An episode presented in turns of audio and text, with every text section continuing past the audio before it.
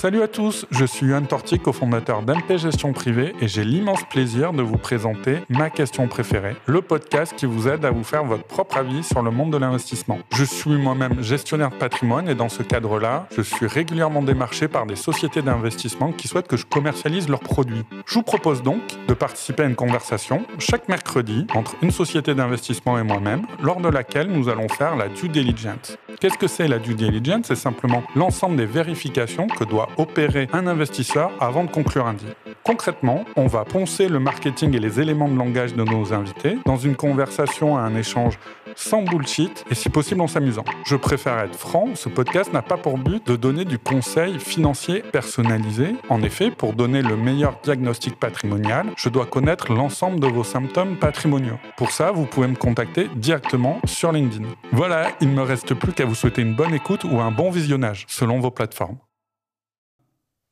Salut à tous, je suis ravi de vous retrouver pour un nouvel épisode de ma question préférée.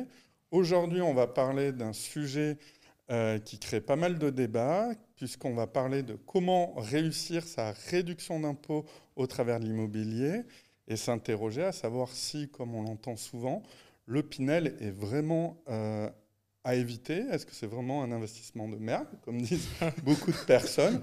Euh, On va rentrer dans le vif du sujet, franc jeu.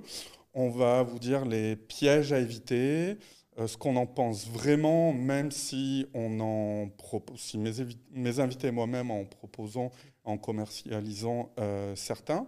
Donc aujourd'hui, je reçois euh, donc Léonard Fontaine et Maxime Lartigou de Novalia Patrimoine et non pas Novalia Finance. J'ai failli faire l'erreur. Exactement. exactement. merci bonjour Yann, merci pour l'invitation. Je suis ravi de vous recevoir et sachant que une fois n'est pas coutume, donc je reçois des confrères puisque vous êtes confrères et notamment on va discuter du coup, comme vous l'avez compris, euh, d'immobilier et notamment du Pinel. Mais avant de rentrer dans le vif du sujet, est-ce que vous pouvez présenter Novalia aux auditeurs et votre parcours, euh, chacun à son tour voilà. Je vais peut-être commencer ouais. Ben, on est un cabinet en gestion de patrimoine, hein, comme, euh, comme le tien. On a plusieurs domaines d'expertise. On fait de l'immobilier, c'est pour ça qu'on est là, mais on fait, on fait, aussi également des placements financiers en France, au, au, Luxembourg aussi. On a un domaine juridique et fiscal, moi, je suis fiscaliste de formation, hein, si, mmh. tu veux. Et euh, également, on conseille un petit peu sur euh, l'art. On a des placements alternatifs euh, dans l'art. Et on est tous les deux associés et fondateurs. Je vais peut-être Léonard. De Novalia Patrimoine. Bah, écoute, moi, j'ai un domaine plutôt financier. Donc, c'est pour ça qu'on est assez complémentaires. Et, et, puis qu'on a décidé de se lancer parce que bon, voilà, tous les gros cabinets, les grosses usines où les clients sont des numéros on s'est dit qu'on pouvait peut-être mieux faire et, euh, transformer un petit peu ce, système. Ok, je pense que c'est clair. Euh, du coup, pour entrer dans le vif du sujet de l'épisode, on va parler de Pinel. On arrive en fin d'année où aujourd'hui tout le monde a, reçu euh, son, sa, quoi, sa note fiscale. Voilà, tout le monde. et les gens cherchent à réduire leur impôt. Est-ce que vous pouvez brièvement, nous, et après on rentrera dans le détail, nous décrire un petit peu le dispositif Pinel? Déjà, reprendre ce que c'est le Pinel, c'est vrai qu'on entend beaucoup parler. Euh, alors c'est très simple, en tout cas d'un point de vue fiscal. Après on va voir les détails qui sont un peu plus, un peu plus compliqués. D'un point de vue fiscal, vous faites un investissement dans des zones tendues. Donc, le Pinel est zoné, il y a la zone Abyss, Paris euh, et communes limitrophes. Vous avez la zone A, c'est grosso modo le reste de l'île de France urbanisée, euh, Côte d'Azur et frontière franco-suisse. Et vous avez la zone B1, qui est les grandes métropoles, Bordeaux, Toulouse, etc. Après, il y a d'autres zones, mais bon, en général, on ne fait pas de Pinel dans les autres zones. Vous, avez, euh, fait un investissement. Tu, veux dire que tu ne proposes pas dans ces zones Voilà. Ah, c'est donc c'est A, Abyss et, et, B1. Après, vous avez la B2, qui, est les grandes métropoles, hein, grosso modo. Mais même la B2, maintenant, il n'y a pas. Il faut, qu'il y ait un arrêté préfectoral, etc. et, ça a été, entre guillemets, les zones ont été. Ah changé. Ça a été recentré depuis tous les dispositifs de défiscalisation euh, qui se sont succédés. Il y a bien, eu un, bien sûr un, recentrage des zones, parce qu'on a vu aussi euh, les déboires de la défiscalisation. Il y, a eu quelques ratés. C'est une grosse critique aussi euh, qu'on va évoquer. Exactement. Du coup, si tu veux, tu as 2% de réduction d'impôt du montant du bien plus des frais de notaire par an pendant 6, 9 ou 12 ans, sauf que de la 9e à la 12e année, tu n'as plus que 1% de réduction d'impôt. Je prends un exemple, hein, tu achètes un bien à 200 000 euros, frais de notaire compris, tu as 4 000 euros de réduction d'impôt par an. pendant 9 ans. Voilà, pendant 9 ans, chaque année. Et de la 9e à la 12e année, tu n'as plus que 2000 euros de réduction d'impôt. D'accord. En contrepartie, évidemment, les loyers sont plafonnés mmh. en fonction de, ces fameuses zones. Et tu ne peux pas dépasser 300 000 euros de Pinel par an et 5500 euros du mètre carré. D'accord. Pour que ça soit clair, euh, donc tu peux avoir 2% de 300 000 en réduction d'impôt, voilà, maximum jusqu'à 6 000, euros de réduction d'impôt par an. Et tu as aussi le plafonnement des niches fiscales jusqu'à 10 000. Jusqu'à 10 000 euros. Donc c'est-à-dire que tu ne peux pas faire en 2020 euh, avoir fait euh, 300 000 x 2, 6 000 euros de réduction d'impôt et faire la même chose en 2021 parce que ça t'amènerait à 12 et tu es plafonné à 10. Exactement. Donc tu es plafonné à 10 000 euros. Voilà, 10 000 euros de niche fiscale. Tout en sachant que dans le plafond des niches fiscales, euh, on n'a pas que la réduction d'impôt Pinel, il y a aussi euh, les réductions d'impôt liées aux, employés de, maison, hein, femmes de ménage, euh, garde d'enfants, donc qui aussi viennent gréver, cette, viennent gréver le. Donc, donc il faut faire, c'est une première recommandation. Là, on peut en faire des recommandations. On n'est pas dans un produit CIF et financier, contrairement aux, épisodes sur, sur, les produits financiers. Euh, première recommandation, c'est de faire attention du coup à euh, bien voir euh, l'emprise de ces, des dons, de, des nounous sur sa disponibilité fiscale, entre guillemets, pour, parce que sinon le, la réduction d'impôt Pinel va être en partie rongée par cette, ce disponible fiscal qui est déjà moindré. Bien sûr, donc c'est aussi bah, c'est ce qu'on réalise lors de l'audit, hein, lors du premier rendez-vous avec un client ou lorsqu'on fait des rendez-vous avec des clients déjà existants on vérifie qu'il n'y ait pas eu de nouvelles euh, réductions d'impôts, parce que mmh. la naissance d'un enfant euh, ou autre, parfois on n'a pas le temps de suivre chaque famille, hein, chaque naissance, donc il faut se mettre à jour avec les clients et vraiment vérifier qu'ils ont encore tous leurs plafonds euh, disponibles. Exactement. En plus, c'est une réduction d'impôt. ça veut dire que si, imaginons, le client paye 5 000 euros d'impôt, vous avez 6 000 euros de réduction, il y a 1 000 euros qui sont perdus. Ce n'est pas un crédit. Hein. D'accord, donc il faut véritablement mmh. calibrer par rapport à, à, la somme d'impôt due Exactement. son opération. Euh, donc tu disais du coup que c'est de l'investissement euh, dans le neuf. C'est que dans le neuf, hein, voilà, donc euh, sur, sur plan. D'accord. En VFA, on est En VFA, et il y a une subtilité, c'est de la location nue. Hein. VFA, tu peux définir pour les. c'est de, de l'achat sur plan. Hein, de la vente, en, état, futur d'achèvement. Exactement. si on voulait faire tous les acronymes. voilà. Et donc, du coup, tu achètes sur plan, tu vas avoir un délai de livraison à peu près de, de combien de temps? deux ans, en général c'est deux ans. La euh, moyenne aux alentours de deux ans. Après il peut y avoir des retours de l'eau, mais bon, il faut toujours se méfier des retours de l'eau, un petit point de vigilance supplémentaire, hein, parce que bon, en général le retour de l'eau c'est un client qui n'est pas finançable. En général, la banque c'est six mois. Euh, pour avoir un financement, en tout cas, c'est six mois. S'il y a un retour de l'eau au bout de deux ans, en général, on se, on se rend bien compte que c'est pas vraiment un retour de l'eau, c'est plutôt. Euh, c'est des promoteurs qui avaient du mal à vendre euh, voilà, les derniers lots. Donc, euh, bon, nous, après, on a mm. des partenaires de confiance, donc ils vont pas nous appeler pour nous dire j'ai un retour de l'eau, alors qu'en réalité, c'est quelque chose qu'ils n'arrivaient pas à vendre. Mais effectivement, il faut se méfier. On a déjà rencontré des prospects, clients, qui nous ont dit voilà, je pensais faire une super affaire. j'ai eu un retour de l'eau, je suis passé en direct avec le promoteur, donc avec le commercial du promoteur et non un conseiller indépendant. Euh, et, au final, on se rend compte que bah, bah, bizarrement, le, la loi Pinel, euh, voilà. Puis la loi Pinel n'a pas très bien marché parce que quand on a un bien de piètre qualité ou un mauvais emplacement. Euh, donc, sur, pour revenir un petit peu sur cette idée de zonage, le, la zone va déterminer ton plafond de loyer. Exactement. Donc, si tu peux à peu près nous donner les, les plafonds de loyer et peut-être donner aussi des, villes qui parlent aux gens euh, par rapport aux différentes zones Ouais, bah, écoute, euh, sur la zone euh, Abyss, on est plutôt entre 16 et 18 euros du mètre carré. Alors, toujours à appliquer, enfin, il y a un coefficient de pondération mmh. qu'il faut appliquer selon les communes. Donc là, on ne va pas rentrer dans le détail du calcul, hein, mais il ne suffit pas juste de faire 17 fois le nombre de mètres carrés. Il faudra aussi regarder avec le coefficient de pondération. Sur la zone A, du coup, on est plutôt entre 12 euros. Je te coupe, Abyss, on va retrouver Paris. Exactement comme ce que Maxime avait expliqué voilà, sur les zones. L'approche banlieue parisienne. Voilà. Euh, la, donc la zone A, c'est entre 12,50 et 14 euros du mètre carré, location toujours. Et donc euh, là, c'est pareil en ville, on va avoir quoi Du Montpellier, du. Du, du euh, la région parisienne, parisienne deuxième plus du 93 aussi, enfin pas tout le 93, mais une grosse partie du 93. Tu vas avoir. Euh, tu vas avoir plein de villes, hein. on va pas toutes les citer. pour les tu vas avoir des, métropoles. Tu, ouais, tu vas avoir des, tu vas avoir des grosses métropoles. On aura aussi la banlieue, euh, la banlieue lyonnaise. Voilà, la frontière franco-suisse. Exactement. D'accord, on va parler un petit peu de ce marché-là un peu plus tard. Un marché très spécial.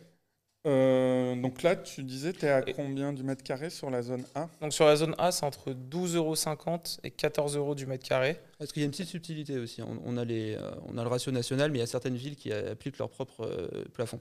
Donc il faut vraiment checker tout ça. Par exemple, à Saint-Ouen, tu es en zone Abyss, mais il y a un plafond restreint. Quoi. Restreint, encore.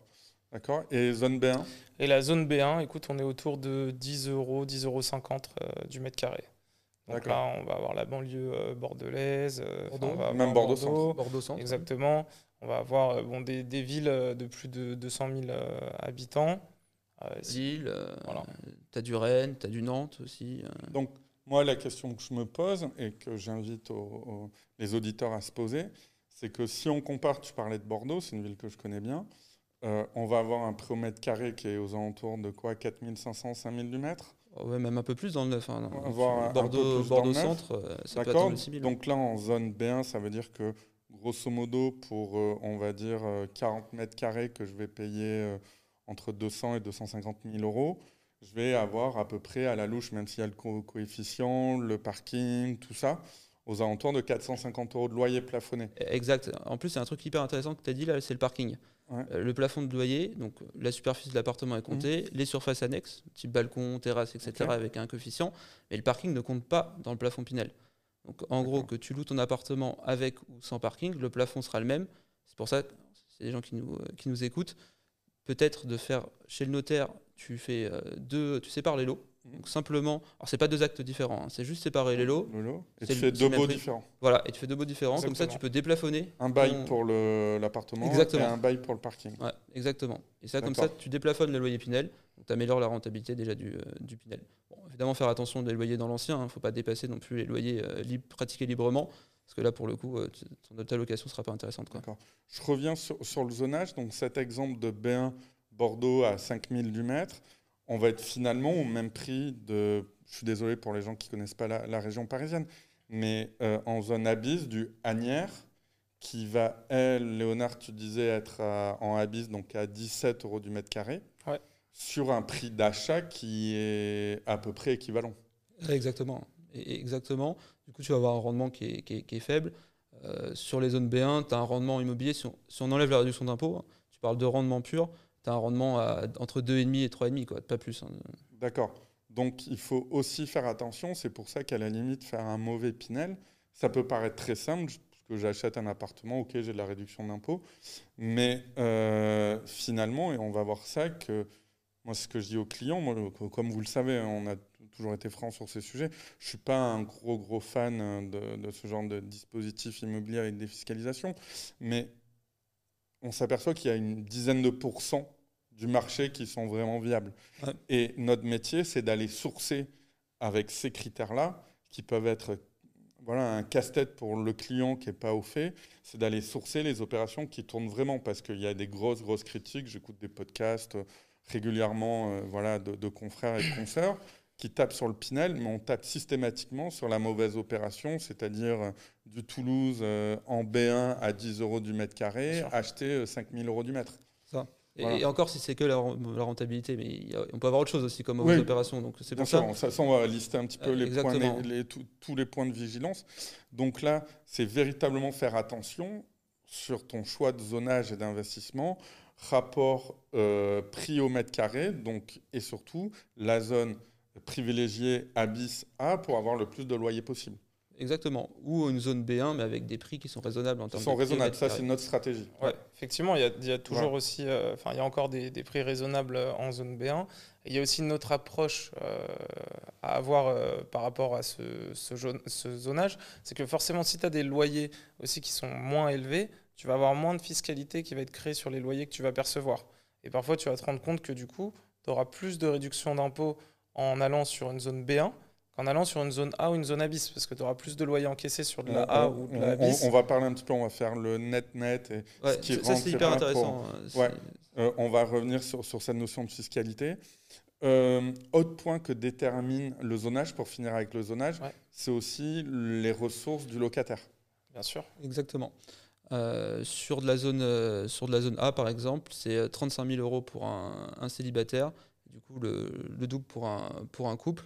Mais après, plus tu descends en termes de zone, forcément, plus les ressources. Pour que les auditeurs comprennent bien, ça veut dire qu'on ne peut pas louer à n'importe qui un investissement Pinel. Il doit avoir des ressources qui sont limitées. Exactement. Euh, N plus euh, N-2, c'est-à-dire les revenus euh, deux ans en arrière qu'on va regarder et que si on s'aperçoit que vous n'avez pas respecté ce critère-là, vous pouvez avoir une requalification fiscale et, les impôts récupèrent l'intérêt fiscal que vous avez gagné sur les années où le locataire est en place. Ce qu'il faut bien comprendre, c'est que le Pinel, c'est du logement intermédiaire en fin de compte. Hein. Oui, c'est pour mm. subvenir et permettre à des gens qui, ont trop de revenus pour être dans le logement social, mais peut-être pas assez pour être dans, le, dans les logements privés, dans le marché privé, de pouvoir se loger décemment. Exactement. Exactement. Et, d'ailleurs, il y a du Pinel avec euh, du logement social des fois aussi. Hein. On en reviendra. Mais, euh. sur, la hum, réduction, euh, sur pardon, le, les revenus des locataires, tu disais 3000 pour en zone abyss pour un, une personne célibataire, c'est ça? 35 000. on, a, 35 000. Oui, j'étais par mois, donc ouais, c'est ça. 35 000. Voilà, et après, quand voilà, à deux, le couple, c'est plus, évidemment. Et après, par enfant euh, qui sont dans le logement, à charge, on augmente ce, plafond. Exactement. Il y a un gros écart sur les, pour que les auditeurs, moi je le sais, je joue un peu au. Voilà, bien sûr. je vous pose des questions, mais euh, pour que les gens et que le dialogue soit sympa. Euh, ouais, quel est l'écart sur les autres zones? Par exemple, parce que 3000, euh, 3, euh, on va parler en annuel, 35 000 pour un célibataire, euh, dans certaines zones, c'est beaucoup, beaucoup d'argent. Bien sûr, bah après, forcément, hein, plus tu descends, moins c'est moins c'est important. ce qu'il faut bien comprendre sur ce, type de, plafond, c'est qu'il ne faut pas passer forcément tout seul. En tout cas, il faut, bien regarder ce que, ce que gagne le, locataire deux ans avant. Euh, on peut passer par une agence, on peut faire confiance à un conseiller en gestion de patrimoine aussi pour, euh, pour, analyser la, situation. Mais c'est vrai que c'est un point essentiel. Euh, si les plafonds ne sont pas respectés, c'est requalification immédiate. Hein. D'accord. Donc ça, il faut gros point de vigilance. Mais, les plafonds sont larges hein, quand même. Enfin, sur de la zone A et sur de la zone abyss, il n'y a pas de souci. 35 hein. 000 pour un, pour un célibataire, c'est quand même assez. Euh, oui, les solvables, il n'y a, pas n'y a, vraiment aucun sujet. Hein. Euh, du coup, on parlait un petit peu des prix. La grosse critique euh, qu'on entend sur le Pinel, c'est que grosso modo, il y a tellement d'intermédiaires, dont nous, conseillers en gestion de patrimoine, qui se gavons et, euh, et du coup, je les... on se gaffe forcément. Hein. Voilà, non, non, mais c'est la critique qu'on mm. nous fait. On va un petit ah, peu expliquer le modèle économique qu'il y a derrière. Mais du coup, euh, on est sur euh, des prix qui peuvent paraître élevés. Est-ce que vous pouvez nous parler un petit peu de ce comparatif euh, prix du neuf, prix de l'ancien, même si là on sort un petit peu du Pinel parce qu'on peut acheter sa, résidence principale dans le neuf, on peut faire du LMNP dans le neuf, on peut, on n'est pas forcément. On peut acheter pour faire de la location classique voilà, parce qu'il y a un hein. amalgame de gens qui disent je compare le Pinel. J'ai vu un, notamment on les salue, hein, nos amis de chez Bivouac, mais qui vendent de l'ancien, qui ont posté sur LinkedIn un comparatif qui allait dans leur sens un petit peu. Je trouve pas hyper objectif, mais c'est pas grave. Moi, je peux me permettre d'être objectif. Je vends à la fois de l'ancien, je gagne ma vie sur l'ancien et sur le neuf. Donc je suis libre de tout vous dire. Euh, j'ai pas de conflit d'intérêt sur ces sujets. Mais euh, si, parce que quand on parle de Pinel, souvent on dit Pinel versus euh, LMNP. Ce qu'on va comparer, c'est du neuf versus l'ancien. Est-ce que vous, comment vous analysez un petit peu ces grilles de prix? Alors déjà, comme tu, l'as bien dit, hein, le neuf, c'est pas forcément que du Pinel, hein, euh, heureusement d'ailleurs. Euh, le neuf est plus cher que l'ancien. Mhm. Ça, je pense que c'est indéniable. Euh, ça sert à rien de, le nier parce que c'est la vérité. Alors, je, vais te contredire juste après, mais vas-y. après, en termes de prix au mètre carré pur, après, il faut voir les prix. Il euh, faut voir que les, frais de notaire, évidemment, sont plus élevés dans l'ancien, entre 7,5 et 8, versus dans le neuf, entre 2,4, 2,7 à peu près. Hein. c'est à peu près ce qu'on retrouve en, termes de, frais de notaire. Mais euh, ce qu'il faut comprendre aussi quand tu, disais qu'il y a des intermédiaires qui, prennent des, commissions, euh, oui, hein, en tant qu'agent immobilier, on, peut prendre des commissions en gestion de patrimoine, mais euh, le prix reste le même que si vous passez avec euh, un commercial en bulle de vente. C'est exactement la même chose. les gestionnaires de patrimoine ou même les agents immobiliers hein, ne prennent pas de surcommission sur la vente de, de Pinel. Oui, c'est simplement en fait le, promoteur qui va euh, comment dire, euh, baisser, diminuer sa marge pour avoir de la prescription externe. Exactement. Parce que quelqu'un, bon, vous êtes à Paris, mais par exemple, vous pouvez avoir un client de, de Nice qui habite Nice et qui ne connaît pas forcément la région parisienne. Et par un promoteur, il ne serait jamais passé par ce qu'on appelle la bulle de vente du promoteur. Et grâce à vous, un promoteur peut commercialiser des lots à des gens qui ne sont pas sur place. exactement. Et eux, du coup, au lieu de payer en plus euh, des salariés chargés, ainsi de suite, pour commercialiser et faire la vente et les deals, de, conclure les deals, ils vont préférer donner un petit peu de, de, marge. Donc c'est pour ça, on est financé dans l'opération. Bien sûr, euh, c'est pour ça. Euh, après, si on parle du prix, euh, du prix pur, hein, donc c'est un peu plus cher en général. Alors ça dépend dans, dans, quelles conditions, mais sur le prix au mètre carré, en général, quand on fait la moyenne du prix au mètre carré du neuf versus de l'ancien, on tombe sur un prix un peu plus cher. Donc il y a des raccourcis. En, pourcentage, c'est quoi? 10, 15, 20 Jusqu'à 30%. Jusqu'à 30%. Bon, des fois plus, mais là, ça sert à rien. Ce qui est énorme, ok. Ce qui est énorme, mais ce qu'il faut, faut, quand même toujours rapporter euh, à ce qu'on a pour, le prix qu'on achète. Ça, c'est important. Donc, déjà, les normes énergétiques n'ont rien à voir, les frais de notaire n'ont rien à voir. Euh, mais ce qu'il faut comprendre, c'est qu'une transaction dans l'ancien, déjà, c'est une négociation entre deux particuliers. Deux particuliers, qui, un, un, acheteur, un vendeur, et un agent immobilier qui essaye de faire euh, le, mix entre les deux et la, négociation. Mais c'est une négociation, comme, comme j'ai dit. Donc, des fois, il y a des risques de vente. Des fois, le particulier doit vendre rapidement parce qu'il y a un décès, malheureusement, une succession. Et euh, tu peux avoir des, bonnes affaires dans l'ancien. Dans le neuf, ça n'a rien à voir, c'est un marché, un marché parallèle. Euh, tu achètes pas un particulier, tu achètes un professionnel, un promoteur. Promoteur qui achète son terrain, euh, tous les prébilans sont financés, etc. Le prix d'achat est calculé pratiquement à l'euro près. Hein. Le, dernier étage plein sud va coûter beaucoup plus cher en termes de mètres carrés proportionnellement que le rez-de-chaussée plein nord, parce qu'il sait que le promoteur sait qu'il le vendra plus facilement. D'ailleurs, après, le, client particulier le revendra plus cher aussi. Hein. donc, euh, tu l'achètes plus cher, mais tu le, revends plus cher. Et, euh, le, bah, le, rez-de-chaussée plein nord, euh, un peu, tu l'achètes moins cher, mais tu le revendras moins cher après par la suite. Donc, il n'y a pas forcément, en termes de, prix au mètre carré, il n'y a pas de bonnes affaires possibles quand tu, passe directement avec. Euh, avec affaires possibles dans le neuf, parce qu'il n'y a pas de négociation en réalité avec le promoteur. Bon, des, des conseillers euh, en investissement comme nous, euh, quand on, propose des opérations, que ce soit en loi Pinel ou même en investissement ancien ou neuf, surtout le neuf d'ailleurs, on va plutôt essayer d'aller jouer sur les frais de notaire, sur les cuisines équipées, le remboursement des frais intercalaires. Dans l'ancien, ce sera autre chose. On va jouer le rôle de négociateur avec le particulier. Mais sinon, c'est plutôt des, des petits supplément quoi, Ce que moi, il faut savoir, c'est que c'est c'est mon jargon, hein. c'est que quand on fait véritablement ce comparatif, il faut comparer le prix au mètre carré chargé.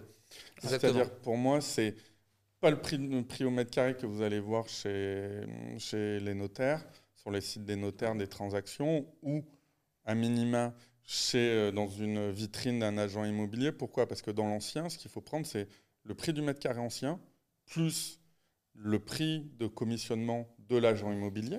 Bien sûr. Voilà, qui est déjà compté dans le prix du neuf, puisque c'est ce qui nous rémunère, euh, plus les frais notaires de 8%, plus les travaux pour comparer des choses comparables avec du neuf. Donc, on ne peut pas comparer du neuf et du neuf. Donc, au moins de l'ancien rénové euh, versus du neuf, pour comparer, tu parlais de normes énergétiques et ainsi de suite. Donc, quand on passe, moi je le dis souvent, euh, si vous avez un écart, je vais prendre des chiffres plus sur Paris, mais si vous avez un prix moyen de, de, l'ancien qui est à 10 000 euros, allez, on va dire sur le neuf, vous avez 12 000 euros. 10 000 l'ancien, 20% de plus le neuf, ou 12 525, on, voilà, simplement pour la démonstration. Sauf que si on part du principe que dans les 10 000, ben, j'ai rajouté 500 euros du mètre carré pour payer l'agent immobilier, ou peut-être 300, je vais rajouter 800 euros du mètre carré pour payer mes frais de notaire. Donc déjà, je passe réellement 11 300 en moyenne. Je rajoute, je ne sais pas, 500 euh, euros par mètre carré de rénovation. Je retrouve mes 12 000. Ça. Et tu sais, euh, souvent, euh, voilà, en rendez-vous avec des clients, bah, quand on voit qu'il y a un peu ce sujet comparatif neuf et ancien, on prend comme exemple voilà, un lot qui serait donc similaire, hein, on va dire même localisation, même taille, mais un qui est dans l'ancien, un dans le neuf. Du coup, on en a un donc, qui sera à 150 000 dans l'ancien, et puis euh, voilà, pour voir un peu gros, le même lot à 200 000 euros dans le neuf. Mmh. En réalité, tu t'aperçois que bah, quand tu rajoutes effectivement. Ça, c'est le prix d'achat. Le prix d'achat. Prix d'achat classique, 150 000 anciens, 200 000 euros pour le neuf. Vraiment le même typologie de lot, tout pareil. En réalité, tu vas rajouter, bon, tu le prends sur une durée de vie de 10 ans.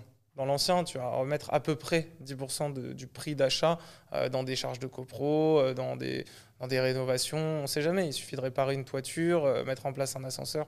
Tu, le chauffe-eau, tu peux regarder les PV d'AG des copro avant, mais tu ne sais jamais ce qui va se passer derrière.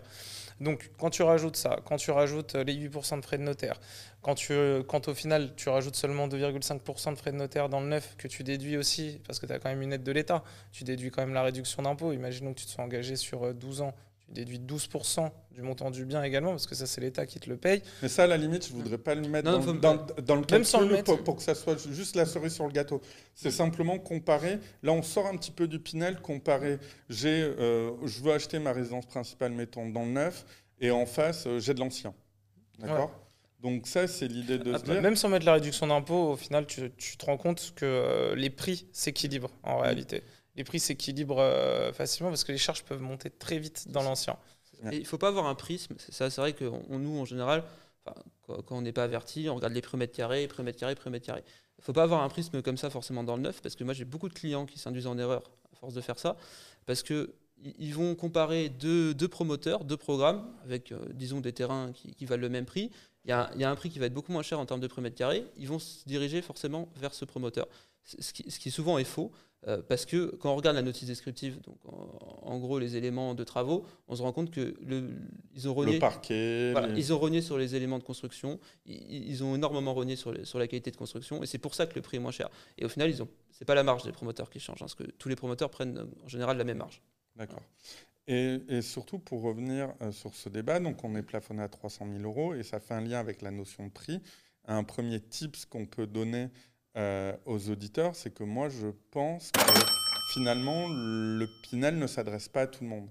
C'est que les gens qui ont fait des grosses erreurs au c'est que dans le Pinel, c'est qu'ils sont souvent partis sur des typologies euh, trop petites et on s'aperçoit, je suis désolé s'il y a des promoteurs qui, nous écoutent et que je cherche des sponsors pour la saison 2. Donc je, vais dire ce que je pense de manière en étant diplomate. Si un promoteur souhaite. attention quand même. Euh, on travaille avec beaucoup de promoteurs, donc euh, pas mal. Non, mais clairement, après, ils vont le reconnaître c'est que plus on va chercher des typologies élevées, plus gros, euh, moins la marge du promoteur est important. Pourquoi je donne toujours cet exemple en clientèle?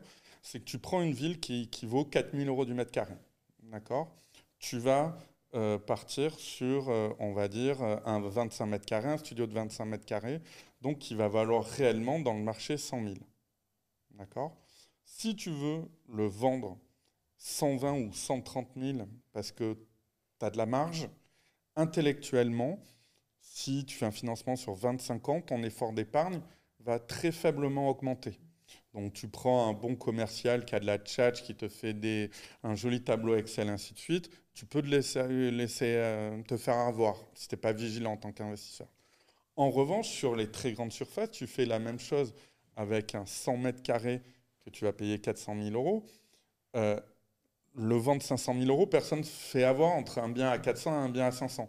Donc les promoteurs vont pouvoir avoir beaucoup plus, vont avoir beaucoup plus de difficultés à, comment dire, à mettre de la marge sur les grandes typologies. Et moi, la question que je me pose, c'est que oui, c'est plafonné à 300 000 euros, mais au final, est-ce qu'il ne faut pas aller au-delà de ces 300 000 euros? Contrairement, moi, je me bats avec des clients où les banquiers leur ont dit le contraire. monsieur le banquier, je suis désolé, euh, je ne suis pas d'accord, mais 300 000 euros, si je vais au-delà de 300 000 euros, ok, je ne serai pas optimisé fiscalement, idéalement, mais par contre, économiquement, je peux faire chuter mon prix au mètre carré. Exactement. Euh, après, c'est vrai que sur les petites typologies, euh, je, je, te rejoins, hein, donc c'est plus cher en termes de prix mètre carré, on l'a tous remarqué, euh, mais également parce qu'il y a beaucoup plus de demandes aussi. Hein. c'est beaucoup plus simple de vendre un studio que, que, que oui, c'est l'offre et la demande si je peux qui, me permettre qui fait la grille du promoteur aussi. C'est pas que dans le neuf qu'on voit ça, hein. des chambres de bonne à Paris à 17 000 euros du mètre, on en a vu aussi. Ton 300 mètres carrés, il aura du mal à partir à 17 Bien sûr. Mais, mais, je, te, mais je, te, rejoins totalement là-dessus, et évidemment que de toute façon, la réduction d'impôt, il faut prendre ça comme une cerise sur le gâteau. La Pinel, euh, la loi est bien faite sur le papier, on, on, a, déjà discuté, mais il faut prendre ça comme un achat d'un appartement classique pour pas se planter. Voilà, Pour pas se planter, il n'y a que ça. Et, limite, les, simulations financières, il faut, les faire après. Il faut d'abord se focaliser sur l'appartement. Sur euh, bah, dépasser 300 000, bah, évidemment que, que ça peut être intéressant dans certaines localisations. Dépasser 5 500 euros du mètre carré, parce que c'est aussi possible. Hein. Euh, tu achètes un appart à Clichy, tu pour, dépasses... pour, rassurer, pour augmenter la valeur patrimoniale du bien aussi, dans une stratégie un peu plus patrimoniale. Euh, moi, j'en veux pour preuve, bon, maintenant ça remonte à 4-5 ans, mais un client voulait absolument du Bordeaux Centre. Euh, ben, finalement, on est parti sur quelque chose à plus de 300, quoi, 340 000 euros parce qu'il a 90 mètres carrés et une terrasse de 30 mètres carrés en rooftop. Mais euh, ce, que, ce que je veux dire par là, et quand on fait les calculs et qu'on se dit, ben, pour avoir la même chose dans l'ancien à Bordeaux sur la même zone, avec des frais de notaire, un agent immobilier et un petit peu de travaux, ben en fait, on était moins cher dans le neuf. Et, euh, oui, c'est, en plus, c'est exactement. il y a des anomalies de marché et notre job sur ces métiers-là, c'est pas d'aller refourguer n'importe quel pinel à un client parce que pour faire une vente. Et à la limite, ils n'ont pas besoin de nous pour faire de mauvais pinel. Et comme moi, vous, vous devez faire les audits et voir des catastrophes. Et Voilà. Euh, c'est juste d'aller chercher ces anomalies de marché et au final se dire que là, oui, le Pinel, c'est pour ça que moi je disais, j'en sais rien, c'est pas, c'est pas scientifiquement prouvé, mais qu'il y a à peu près 10% des opérations qui tournent réellement. Et on, a les mêmes, euh, on a également les mêmes stats. On disait. On le dit différemment. Donc on dit qu'il y a 90% euh, de ce qui est disponible sur le marché qui est bon à mettre de côté. Et aller sourcer les 10%. Mais on peut quand même travailler sur 10%. Hein, il y a énormément de lots qui sont vendus. En, plus, tu rajoutes à ça, là, juste pour finir sur le comparatif neuf ancien. Euh, sur le neuf, en ce moment, bah, ça t'a pas échappé. Hein, tu as une augmentation des coûts de construction. Mmh. Qui, est, assez important. Moi qui suis en plein travaux, c'est c'est pour ça que tu as des pénuries, tu as des ruptures de stock. Euh, du coup, les promoteurs se sont pas gênés pour répercuter les coûts euh, sur le, particulier, ce qui est normal. Hein. Mais, euh, mais les prix du coup des biens sur certains promoteurs ont augmenté entre 10 et, 15%. Donc tu as une augmentation importante tu as une diminution du nombre de, de Pinel et, de logements neufs en, général, euh, et tu as une demande qui est toujours aussi importante. Donc c'est vrai qu'en ce moment, euh, il y a un marché qui est très serré sur, euh, sur du neuf, et on peut travailler que sur une faible proportion de, de programmes. Et, c'est vrai ah, que... Il y, a une grosse freine au niveau des permis de construire. en plus, et les promoteurs en 2021 ont fait très peu de marge parce qu'ils ont vendu sur des prix coûts de matériaux moins élevés euh, avec les coûts maintenant, je crois qu'on est à 3,5% de marge hein, cette année sur les promoteurs, ce qui est très faible par rapport aux autres années. Ok. Euh, donc pour, pour, résumer, Pinel, on peut avoir jusqu'à 6 000 euros de réduction d'impôt. On est plafonné, on ne peut pas aller à plus de 10 000 euros de réduction d'impôt Pinel. Voilà. On faut faire attention dans les communes qui sont à plus de 5 500 euros du mètre carré. Euh, autre point de vigilance que vous voyez sur du Pinel ah, Ouais. Il y, a pas mal de points. Euh, comme Allez, on est parti. il faut, quand même respecter un cahier des charges sur, euh, sur du Pinel pour éviter de se planter, pour éviter de, faire comme euh, les anciennes d'Eurobien à 20 km de Béziers, ou je raconte Béziers, hein, mais, mais, dans des endroits comme ça, louables. déjà, il faut faire une analyse du, de la macroéconomie de, de, la ville. Donc ça, c'est important. Ces bateaux, je ne vais pas revenir dessus, mais il y, y, a un truc tout bête d'aller en mairie pour demander les PLU. C'est bête, c'est ce qu'on fait pour nos clients, euh, parce que c'est souvent dans des quartiers en réhabilitation, hein, le neuf, souvent de volonté communale. Quand vous voyez un appartement, enfin un programme neuf, il n'y en a pas qu'un. En général, il y en a, il y en a une ribambelle euh, qui, sort de ce quartier. Et, c'est d'aller voir les PLU pour voir d'ailleurs les permis de construire qui ont été accordés, hein, voir comment va évoluer le quartier, voir aussi se projeter dans les zones constructibles. Mmh. Ça, c'est important parce qu'il y a aussi des, beaucoup de ZAC en Pinel. C'est ça. Et là, il faut faire très, très, très gaffe. Et qu'on peut voir des champignons qui poussent. Euh, comme certaines zones, notamment je pense à, Toulouse, au nord de Toulouse, où ah effectivement. c'est une catastrophe. Et on se retrouve le premier, le premier euh, immeuble, et il y en a quatre autres. Et vous êtes en travaux perpétuels pendant 9 ans, et le problème c'est que la, Pinel, il faut voir, donc, en général les clients se focalisent sur euh, est-ce que je vais trouver un locataire ou pas? C'est la première inquiétude de tout investissement immobilier, mais il y a une autre inquiétude qu'il faut voir, c'est la revente. Euh, on le voit, le problème en général du neuf, c'est que les clients sont collés euh, sur ce bien parce qu'ils ne peuvent pas le revendre, parce qu'ils le revendent moins cher que, le prix d'achat. Donc c'est là où il faut faire une analyse, euh, bah, un cahier des charges avant. Donc allez voir les PLU, c'est gratuit en mairie, vous allez attendre 30 minutes parce qu'ils sont toujours très longs, voire, plus, mais, mais c'est gratuit, vous pouvez voir les zones constructibles, combien d'étages ils peuvent monter? C'est tout bête, mais, mais c'est important.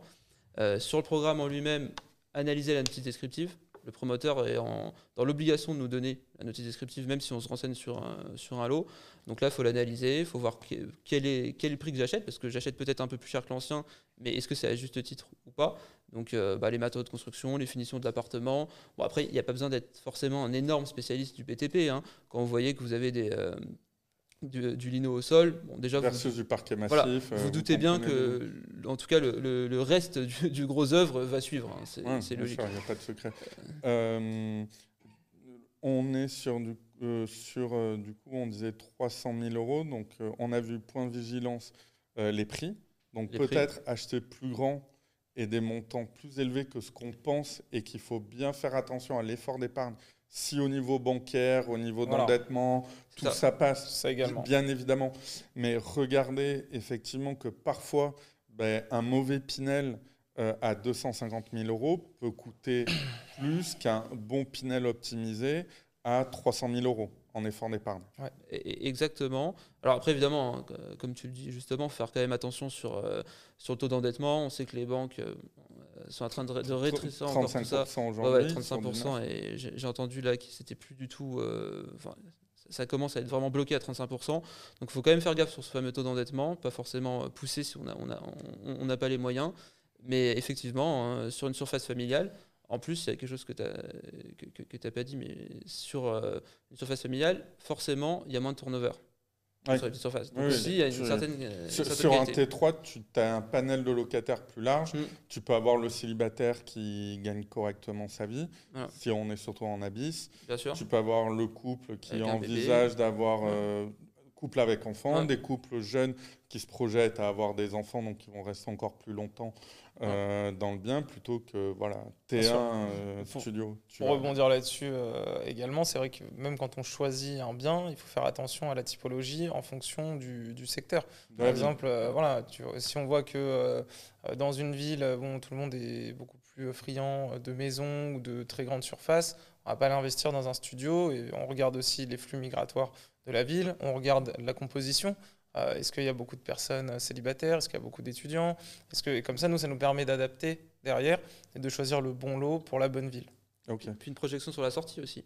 Alors sur la sortie, j'avais une question, c'est notamment, est-ce que vous arrivez à avoir des infos sur la typologie d'investisseurs, les ratios euh, purs investisseurs, propriétaires, investisseurs Pinel? Parce que le vrai sujet, c'est s'il y a que des. Si mes copropriétaires sont tous comme moi, du Pinel veulent sortir soit à 6 ans, à 9 ou à 12 ah, ans, tout le monde vend en même temps et les prix s'effondrent.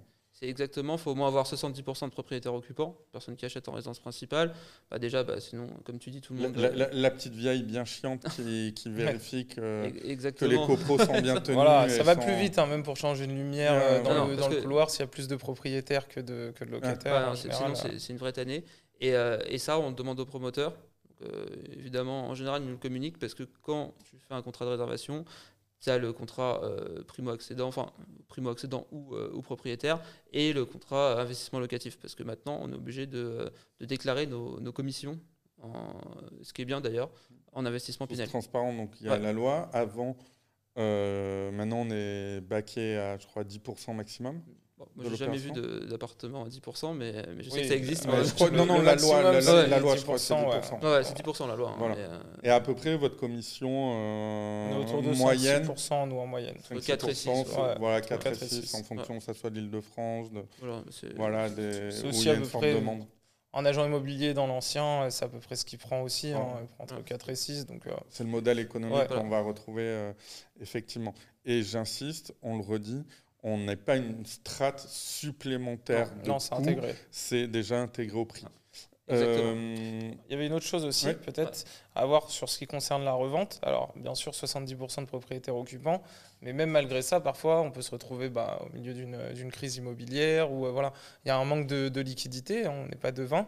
À ce moment-là, on peut transformer le Pinel en euh, loueur meublé donc mmh. on va procéder à des amortissements et cette fois-ci on aura du revenu sans fiscalité. Le temps de passer, euh, on va dire, la tempête et de pas vendre à perte. Et à ce moment-là, après, bon, ça nous permet de gagner. la, période, c'est un peu technique, mais euh, le loueur meublé non professionnel, surtout au régime réel, en fait, vous pouvez passer une partie en amortissement comptable, ce qui fait que contrairement au Pinel où vous avez une réduction d'impôt, c'est-à-dire que vous devez 10 000 euros d'impôt, vous avez fait un Pinel de 6 000, ben vous allez payer aux impôts que 4 000.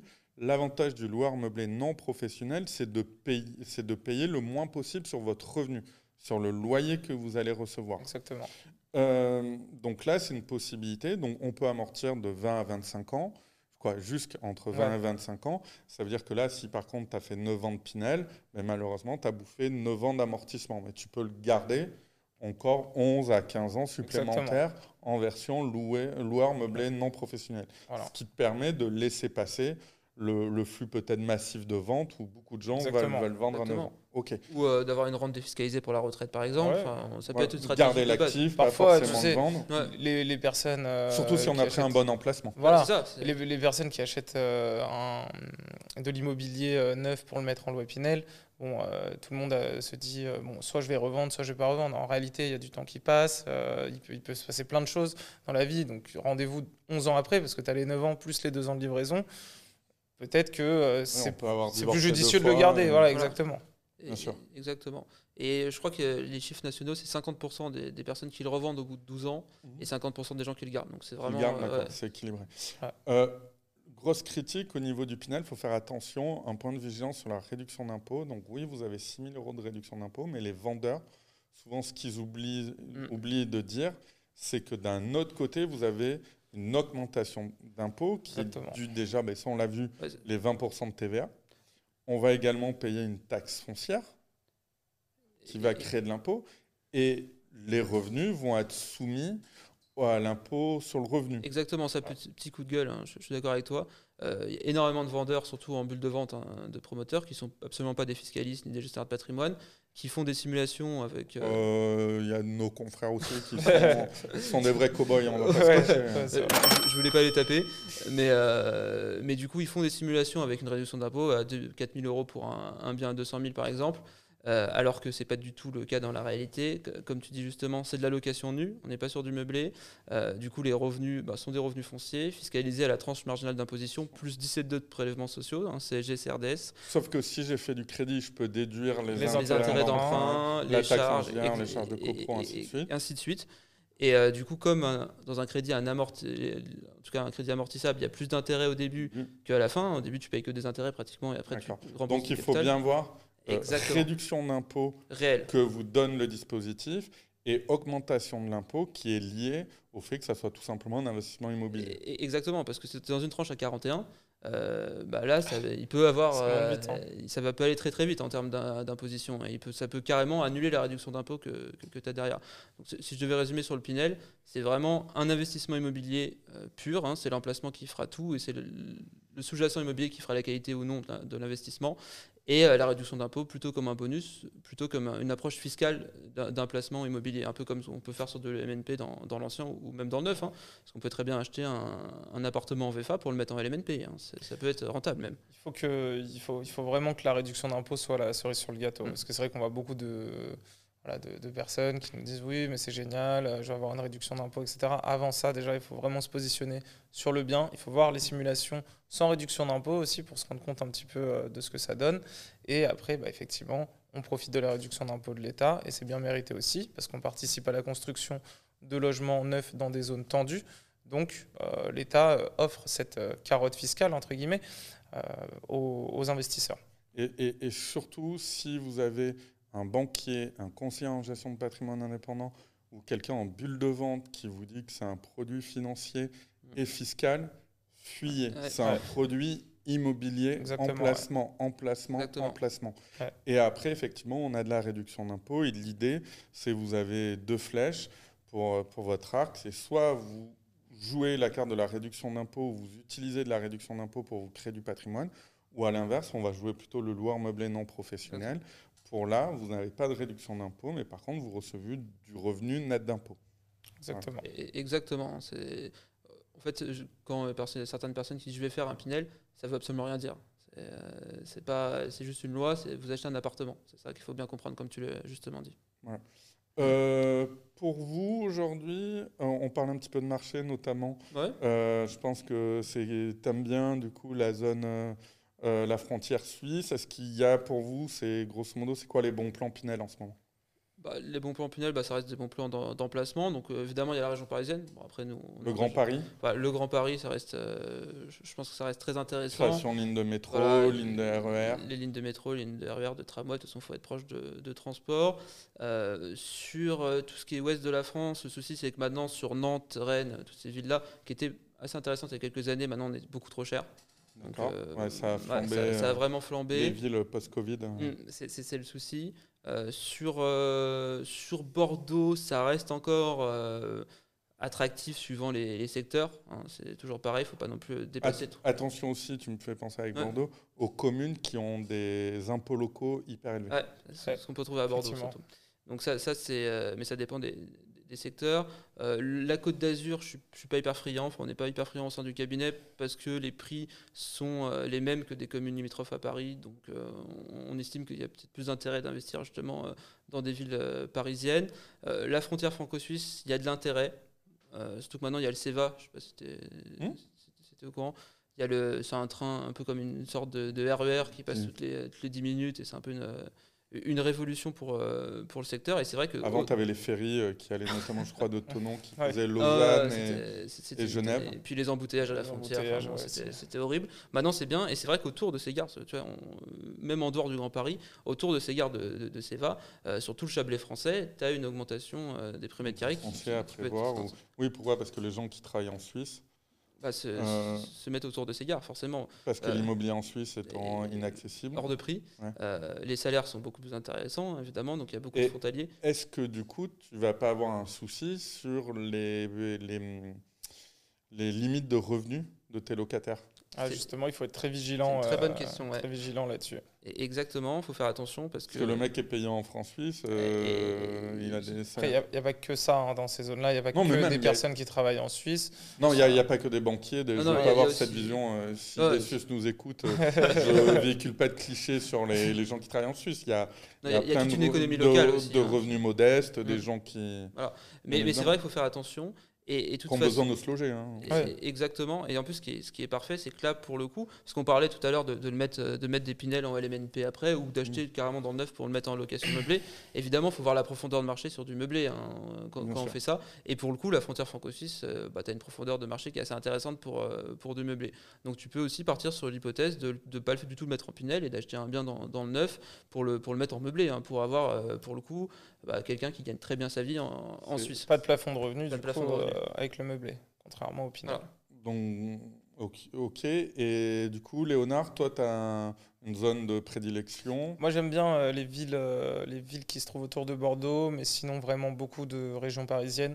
Parce que nous, on part du principe que si on veut pas se, se, planter, on va dans les zones les plus tendues en termes de logement, on fait toujours attention, toujours avec le cahier des charges euh, qu'on a développé au sein du cabinet Novalia, du coup, on fait toujours quand même très attention au PLU, à voir ce qui va se construire, parce que bon, le Grand Paris, euh, moi je trouve qu'il y a quand même eu beaucoup de marketing autour de ça. Alors, je suis sûr qu'il va y avoir de très belles choses, mais il faut toujours avoir un œil critique et se dire, bon, est-ce que ça va aller au bout? Voilà. Est-ce que, est que ça va être le Grand Paris ou le Grand Foutoir? On ne sait pas non plus. Hein. Il y a beaucoup de chantiers. Il faudra voir aussi ce qui, ce qui pousse, où ça pousse. Enfin, il va falloir faire très attention. Tout, ne prendra pas, hein, ce prétexte d'avoir une, euh, une, gare. C'est vrai euh, qu'il y a des endroits, malheureusement, euh, qui vont être les grands perdants hein, à chaque fois. Toujours garder ce cahier des charges très précis, notamment aussi sur les flux migratoires, les, les PLU très importants, les matériaux de construction. Il faut jamais se dire, bon, je vais avoir un métro là qui va sortir dans le 93, donc ça y est, c'est gagné, je vais faire ma plus-value dans 10 ans. Non. Parce que il faut, si on n'a pas surveillé tous les autres points de vigilance, il y a de grandes chances de se, de se planter. Le marché anticipe aussi. Il hein. faut, y penser. Hein, parce que forcément, y a, tout le monde a la carte du Grand Paris. Il n'y a pas que vous qui avez l'idée d'acheter à côté d'une future station de métro. Oui, bien sûr. Après, moi, c'est ce que j'ai fait sur mes investissements perso, notamment sur la ligne 14. Ah bah et, et je suis encore étonné de voir des gens ou même dans Paris, Pont-Cardinet, qui découvrent et qui commencent que maintenant, sauf que ça fait euh, ça fait 10 ans et les prix ont déjà pas mal réagi là. Hein. Oui, les prix ont réagi, mais ils continuent un petit peu à réagir. Je pense notamment à, Saint-Ouen, à Carrefour Playel.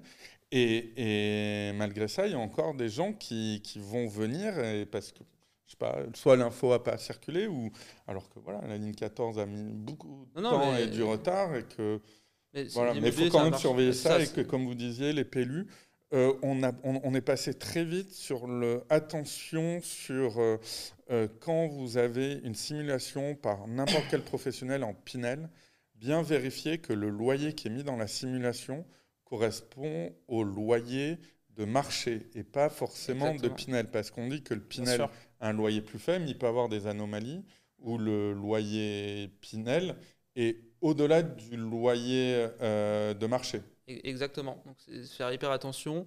Euh, nous, ce qu'on fait, c'est qu'on fait des, estimations par des agences, hein, comme toi, hein, j'imagine, des agences locales, parce que sinon, euh, si on se rend compte que forcément, bah, ce qui arrive. Euh, alors, en zone A, ça peut arriver parce que, encore une fois, la zone A, c'est toute l'île de France urbanisée. Donc, dans certains endroits, dans le 91 par exemple, il peut y avoir des loyers de marché pratiqués librement plus faibles que, que, des plafonds Pinel. Et des fois, des différentiels de 10-20%. C'est vrai que ce qui peut fausser les, simulations et ce qui peut faire des simulations euh, très très belles, du coup, parce que vu que les prix sont plus faibles dans ces endroits-là. Donc là, il y a des gens qui vont euh, plus ou moins honnêtes, qui vont. Euh, non, totalement malhonnêtes. Oui, oui, qui, qui, vont s'engouffrer là-dedans. Donc, parfois par incompétence, il hein, ne faut pas non plus traiter tout le monde de malhonnête, parce que c'est vrai que des fois, ils sont totalement incompétents en la matière aussi. Hein. donc, donc, faire très attention. Et, hum, et également sur la partie, donc là on arrive en fin de podcast, sur la partie financement, parce qu'on a aussi un écart de financement entre le neuf et l'ancien, si, si vous pouvez expliquer un petit peu tout ça. Ah, alors sur le financement, donc déjà maintenant euh, ça se resserre, hein, on, l'a vu. Euh, sur, euh, il faut mettre un petit peu d'apport. Maintenant c'est obligatoire par les banques. Donc le financement, ce qu'on appelait à 110%, donc frais de notaire inclus dans le financement n'existe plus. Bon, en général nos clients mettent les frais. Même dans le neuf? C'est très compliqué. Ça dépend, ça dépend des, des, loyers, enfin des loyers en, face évidemment, mais, mais c'est très compliqué. Même dans le neuf, ça peut encore se, se, produire, mais sur des prêts sur 25 ans, les banques n'aiment pas. Sur 20 ans, c'est encore possible euh, d'introduire les frais de notaire. Il y aura les garanties bancaires aussi à payer. Hein. Mais, la, banque va, va, accepter. Pourquoi? Parce que dans le neuf, tu, tu, leur fais rentrer 2,5 dans le prix, tandis que dans l'ancien, tu es à 7,5, 7, entre 7 et 8. Mais, mais, euh, mais c'est quand même bien de mettre les, les, frais de notaire en apport, hein, de toute, façon. Euh, le bien est financé toujours à 100%, donc il n'y a pas de, trop, de soucis là-dessus. Après, c'est vrai qu'on pourra revenir, c'est vrai que c'est en fin de podcast, donc on n'a plus forcément le temps, sur les financements, est-ce qu'on peut faire entre 20 et, 25 ou 15 ans? Même 27 euh, 27 maintenant, ouais, ça va jusqu'à 27 avec ans. Avec le délai de livraison, donc on amortit sur 25 avec deux ans de livraison. Donc c'est ce qu'on se disait en off, c'est qu'aujourd'hui, quand on fait cette étude neuf ancien, faut aussi prendre en compte pas forcément uniquement le prix facial, faut les frais, l'intermédiation et également quel est le meilleur moyen de financement. Exactement. Parce que parfois, il faut peut-être mieux acheter. Euh, quand on début de podcast, on disait que le neuf pouvait être entre 20 et 30% au-dessus du prix de l'ancien. Sauf que si on réduit avec les frais de notaire, pour peu qu'on soit fait, aller idéalement financer, offert les frais de notaire par le promoteur, bah là, on va passer à 15% d'écart. Et là, peut-être qu'un meilleur euh, euh, financement, avec des conditions plus sympas, va venir manger cette marge. Au final. Exactement. C'est ça qu'il faut faire très attention. De toute façon, euh, c'est là où on voit qu'il n'y a pas de, bonne ou de mauvaise opération en Pinel. Hein. C'est comme dans tout. Il faut être pragmatique, il faut être vigilant, il faut avoir un cahier des charges et il faut enlever tout affect. Je pense qu'on se rejoint là-dessus. Bien sûr. Mm. Et, et, surtout, bon, on va prêcher pour notre paroisse, mais être accompagné, pourquoi? Parce qu'il faut faire attention, parce que l'accompagnement, il ne faut pas non plus être avec quelqu'un qui va placer un produit pour placer un produit. Mais euh, se dire, mais voilà, moi j'ai besoin d'avoir toutes ces infos, je ne les ai pas forcément. Je pensais que Bordeaux était peut-être un bon plan, mais finalement, c'est ce qu'on a dit au début du podcast, pour un prix au mètre carré au même prix, il faut peut-être mieux que j'achète à Agnières-sur-Seine, certes dans un quartier qui n'est peut-être pas le Agnières bourgeois, mais avec la ligne 13, l'arrivée à un développement de, de ça. Euh, de plus en plus, pourquoi pas, euh, bien faire attention à prendre les extérieurs, mm. des appartements avec des extérieurs. Je pense que dans un, dans un, on va dire, dans un contexte immobilier post-Covid, euh, les grandes surfaces sans extérieur vont souffrir en termes de prix, même si on parle de 5-6 mètres carrés de balcon. Non, non mais c'est très important. toujours ça. Moi, je m'interroge à titre personnel de plus en plus les rez-de-jardin, pas forcément les rez-de-chaussée sur rue, mais les, raids de jardin, c'est une vraie question qu'on a également. Les raids de jardin qui étaient délaissés mm. et euh, donc avec des prix qui, étaient parfois, qui sont parfois bien plus faibles que les derniers étages euh, plein sud. Et, pour le coup, là, c'est euh, parce que le promoteur marge moins. Donc ça peut aussi avoir de, de, l'intérêt pour récupérer de la renta. Et exactement. après, je, je, finis juste sur le fait d'être mmh. bien accompagné. tu as, entièrement raison.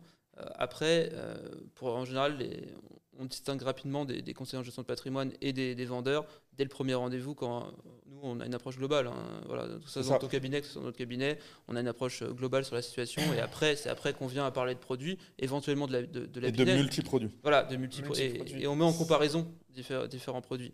Explication aussi, euh, expliquer chaque produit plutôt que de pousser les produits, plutôt essayer de les expliquer, de les faire comprendre.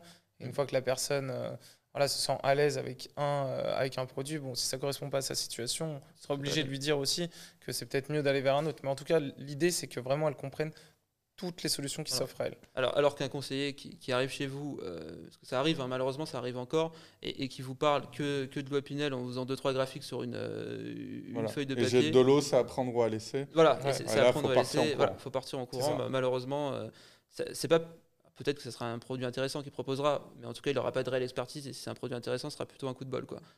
Pour résumer les points de vigilance, donc c'est euh, faire attention emplacement, emplacement, emplacement. La réduction d'impôt n'est que la cerise sur le gâteau. Faire attention que cette réduction d'impôt peut être grévée par de la création d'impôts du fait des taxes foncières, l'impôt sur le revenu. faire des simulations, hein, tout simplement. Hein. faire des simulations en mettant toutes ces infos-là. Regardez peut-être les surfaces un peu plus importantes et arrêtez d'être omnibulé par les plafonnements de 300 000 mm. et euh, 5500 du mètre carré, à condition que pour les, 500 euh, euh, les, pardon, les 5500 euros du mètre carré, euh, on y gagne au niveau patrimonial, aller dans des communes un peu Bien sûr, après il faut gagner, hein. c'est sûr qu'encore une fois, Clermont-Ferrand, ça n'a pas forcément d'intérêt. Voilà. 300 000 euros, si je casse les prix, parce que je vais sur un, budget un peu plus élevé, regarder aussi cette opportunité et pas se mettre des, des, œillères en se disant je ne veux pas investir plus de 200 000 ou 250 000 euros parce que là, c'est là où on se retrouve dans des bains euh, compliqués. Euh, les loyers, toujours des loyers de marché, pas forcément des loyers Pinel.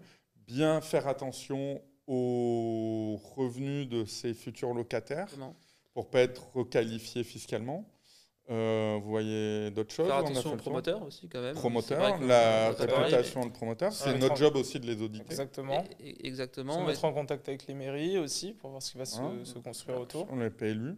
Et puis, euh, puis, comme tu le disais si bien, les, euh, le taux de propriétaires occupants hein, dans, les logements. En région parisienne, c'est pas vraiment un sujet, mais, mais c'est vrai que je ne veux pas taper encore sur Toulouse, mais en banlieue toulousaine, on peut avoir des, des, choses qui sont exclusivement vendues par des réseaux de entre guillemets, de gestionnaires patrimoine, euh, plutôt des vendeurs de défisques qui vendent ça 100% de l'opinel. Quoi. Enfin, encore maintenant. Hein, donc ok. Bon, on, on, a fait le tour. Comme on arrive aux fins de podcast, avez-vous une recommandation à nous proposer? Bah, On en a même deux. Ouais. On en a une chacun, bah oui, une chacun quand même. Euh, alors moi, j'ai une appli à, recommander, ça s'appelle Daily Art. Daily Art Voilà. Euh, c'est une appli assez sympa. Chaque jour, ça propose une œuvre d'art. En général, c'est un tableau. Alors, c'est soit des œuvres assez connues, mais ça nous permet de les redécouvrir, ou des, œuvres inconnues, avec, euh, avec des types tips dessus, euh, l'histoire de, de l'artiste, l'histoire de l'œuvre, et, euh, et c'est assez sympa. D'accord. C'est une par jour. donc. c'est juste pour de la culture ou c'est en vente? Non, c'est gratuit, c'est juste, de, juste de la culture. Euh, D'accord, l'œuvre n'est pas en vente. Ah, ah, non, c'est des œuvres, c'est un coût assez élevé en général. Hein. D'accord, ok, on va te parler de la peinture d'un certain peintre. Voilà, et, euh, chaque jour, euh, tu as, ta petite, ta petite peinture et c'est super sympa. Ok, mais ça prend deux minutes à Pour briller pendant les dîners familiaux bah entre amis. Et écoute, bah, moi, ma reco, bon, c'est pas parce que c'est une cliente du cabinet que j'en parle, mais je trouve que c'est vraiment une fille géniale en fait, qui a une vie assez euh, compliqué et qui se, qui se produit en fait. Donc euh, là au Palais des Congrès, bon vendredi 18, je pense que la vidéo passera euh, la semaine prochaine, donc là c'est trop tard, mais il y a d'autres dates partout en France et en réalité elle raconte son histoire. Elle fait intervenir pas mal de, de, personnes. Voilà, c'est plutôt euh, orienté développement euh, personnel, essayer de surmonter les épreuves euh, qui peuvent survenir dans la vie. Vous, vous noterez ma, ma, passion pour le développement personnel dans, dans, les autres podcasts. Exactement. je t'en prie, je veux pas tuer ta Développement personnel et voilà comment remonter la pente quand on a vécu des choses difficiles dans sa vie. D'accord. Son nom? Tu n'as pas dit son nom. Magali Dardet. Magali Dardet, c'est Craquer le Code. Ça s'appelle Craquer le Code.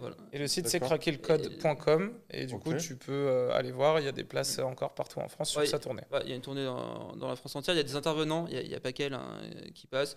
Il y a notamment un ancien banquier suisse, ce qui peut être intéressant pour, euh, pour nous. Il y a des sportifs de haut niveau. Enfin, c'est hyper intéressant. On trouve euh, les billets sur quoi? Billets Réduc, la Fnac euh, Vous allez sur craquer le code. craquerlecode.com. et vous trouvez des billets dans toute la France. C'est assez festif. Hein, voilà. Ok, ben, super. Mm. Super. On, la mettra en mention quand, quand, on va un peu communiquer. Ah bah, super, ça me fera plaisir. Hein. Euh, voilà le, le, le, podcast. Donc, quant à moi, Marocco est un podcast pour les gens qui sont amateurs de trolls et de même pas second degré, millième degré. Ça s'appelle Numérico. C'est un podcast qui se moque des gens euh, dans le digital. Ah. Voilà, c'est voilà, notamment de, de Clubhouse, mais toujours avec bienveillance. D'ailleurs, il se moque beaucoup des gens qui sont bienveillants. voilà, dans, le milieu du digital, ça s'appelle Numérico et c'est fait par euh, un Alex Cariou que vous pouvez retrouver sous le pseudonyme, j'ai noté Instagram du coup, Alex underscore U-O-I-R-A-C et surtout son super compte euh, Twitter, euh, Sylvain Fit. Et c'est du millième degré et c'est très très très drôle et assez loufoque. Donc allez écouter Numérico disponible sur Apple Podcast, Spotify, voilà toutes les éveillé ma curiosité là. Super, ça a été vendu. Euh, du coup, Novalia Patrimoine, on vous retrouve où Si des gens veulent vous contacter, comment ils font? Alors sur, euh, sur LinkedIn, sur Internet aussi, on a, on a un site, hein, novaliapatrimoine.fr. Euh, et on est, on est sur Paris, mais on a des conseils dans toute la France. Hein, donc il n'y a pas de souci, on n'est on pas sectaire. Ok. vous voulez peut-être laisser une adresse mail bah, euh, le, site internet, euh, ouais, le site directement, c'est redistribué. Voilà. Exactement. Et, puis n'hésitez pas aussi à nous ajouter euh, sur LinkedIn également. Hein. On, est, on est quand même, enfin nous on est très proche de nos clients, donc si quelqu'un voilà, a des questions par rapport à ce passage, qui viennent directement sur LinkedIn, ce sera très bien aussi. Super. Quant à moi, ben, je vais faire ma YouTubeuse. À vous, à vous dire que ben, j'ai toujours des pourcentages faibles d'abonnés faut simplement s'abonner sur la page YouTube et surtout sur euh, les pages euh, d'Apple Podcast, Spotify. Comme ça, vous allez avoir les, les, les, épisodes en direct et vous n'allez pas en rater. Puisqu'on va, on va lancer, on est en train de réfléchir sur un nouveau concept pour la saison 2. Donc voilà, en tout cas, je vous remercie. J'espère que vous n'allez pas euh, faire des opérations catastrophiques hum. pour réduire vos impôts. C'est bien aussi, on ne l'a pas dit, de payer de l'impôt. Mm. Donc euh, faites attention et faites pas euh, ces genres d'opérations uniquement pour l'impôt, mais surtout pour vous créer du patrimoine. Merci beaucoup. Merci à toi, Johan. Au revoir la semaine prochaine.